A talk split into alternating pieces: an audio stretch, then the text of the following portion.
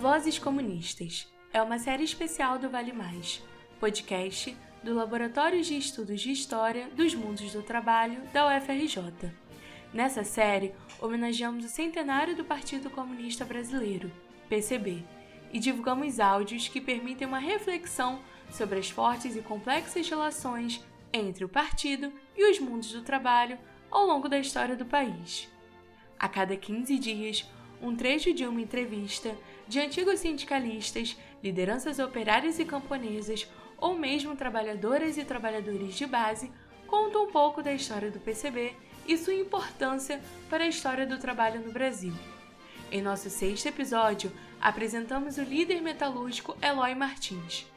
No trecho que ouviremos, Eloy Martins fala sobre a importância das relações pessoais, familiares e comunitárias para a vida sindical em Porto Alegre.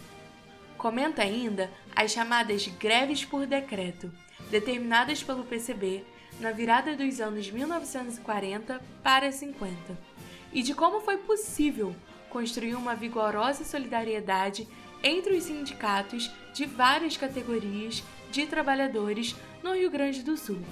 Essa voz comunista é apresentada pelo historiador Alexandre Fortes.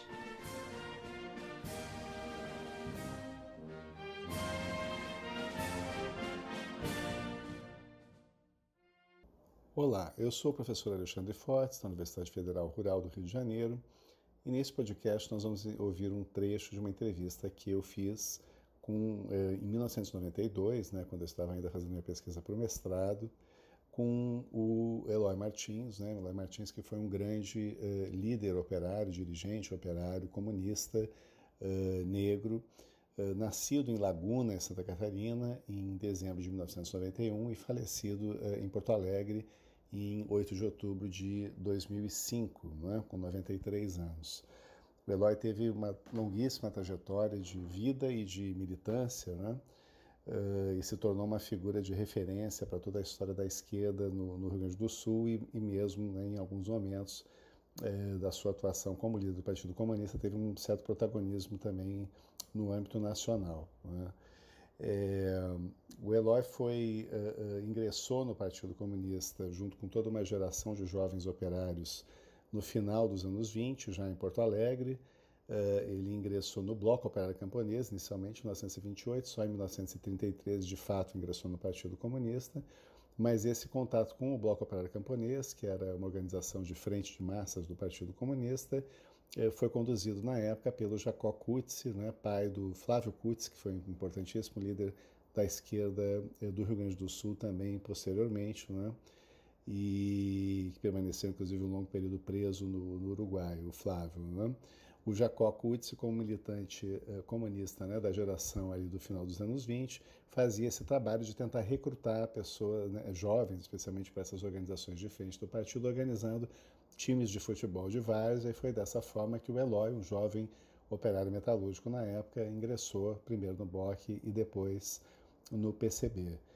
Já na formação dos sindicatos metalúrgicos de Porto Alegre, que oficialmente foi criado já oficializado né, em 1933.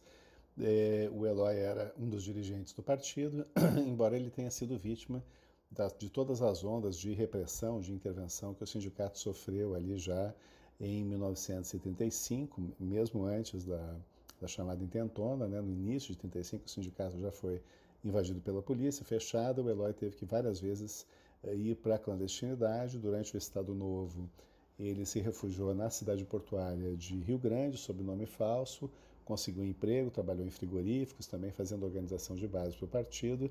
Ele não era tão identificado, tão visado né, no porto de Rio Grande quanto ele era na capital do, do estado. Né. Importante dizer também que o Eloy tinha um irmão, Moaria Martins, um importante líder anarquista da categoria dos gráficos, que morreu uh, com sintomas de envenenamento em 1934 e, e esse uh, possível crime de envenenamento era atribuído à polícia política do interventor Flores da Cunha. O Moaré uh, morreu num período em que vários dirigentes foram operários do Estado foram assassinados, alguns até de uma maneira mais, mais evidente. Né? É, Bem, retornando aqui à trajetória do Eloy, o Eloy participou, portanto, da redemocratização, tanto por dentro dos sindicatos metalúrgicos como na construção partidária.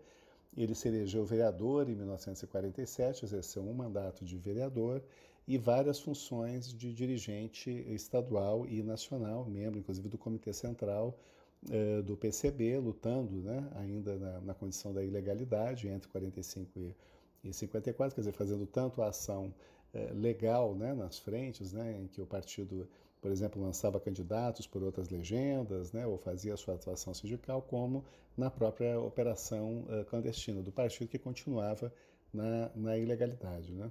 Depois do golpe de 64, o Eloy se tornou uma figura de, de mediação, a gente tem vários relatos sobre isso, Dentro da crise que se instaurou no Partido Comunista entre aqueles que defendiam a luta armada, aqueles que eram contrários à luta armada, Uh, e ele uh, acabou uh, indo também para a clandestinidade, se deslocando para o ABC Paulista, onde realizava um trabalho de base junto ao movimento operário e acabou sendo identificado e preso em 1971, já com 60 anos de idade, portanto, foi preso, barbaramente torturado pela Operação Bandeirantes, permaneceu cinco anos na, na cadeia e retomou a sua atividade política né, no, no contexto da luta pela redemocratização em meados dos anos 70 uh, sempre vinculado ao Partido Comunista até a sua a extinção do partido em 1992, né, por decisão do seu Congresso Nacional, né, da, da, sua Convenção Nacional. Né.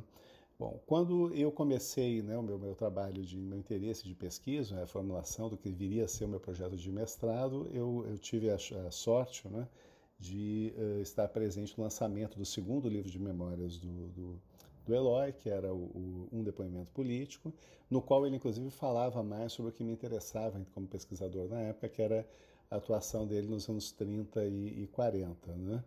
É, eu, a partir dali, o Eloy sempre muito disponível, muito generoso, né, me passou o endereço dele, a gente marcou uma entrevista e ele me recebeu.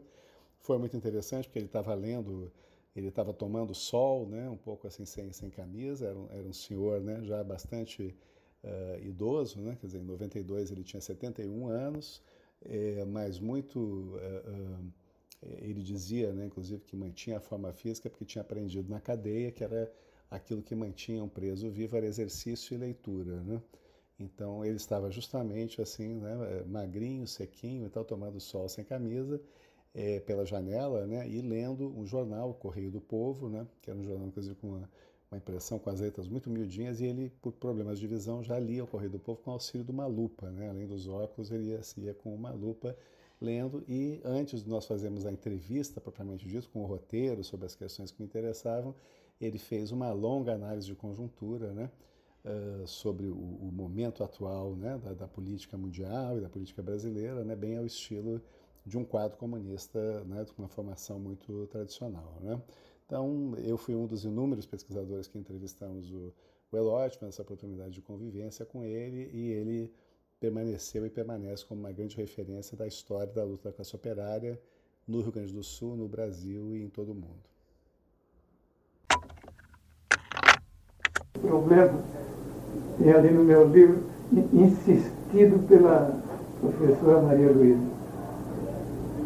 Como é que, como é que vocês conseguiram na ilegalidade, né, uma experiência, como é que vocês faziam o trabalho de Bem, o, o, problema era um problema de, de uma camaradagem que se conseguia nas células do partido.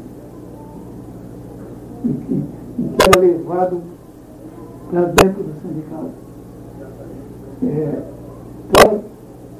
isso que, é, que, é, que a, companheira estava falando, de Tampinha, todo mundo tinha um apelido. E, e, isso era, é, era uma ligação assim, um, um tanto íntima, não era, não era um problema de, de né, do partido, do sindicato, é que se conseguiu é, essa unidade é, do ponto de vista geral.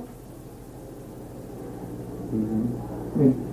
Então, sabia qual era o dia do aniversário do fulano, da filha da mulher, então, sabia qual era, onde é que o cara ia, quem jogava futebol, quem gostava de beber, quem...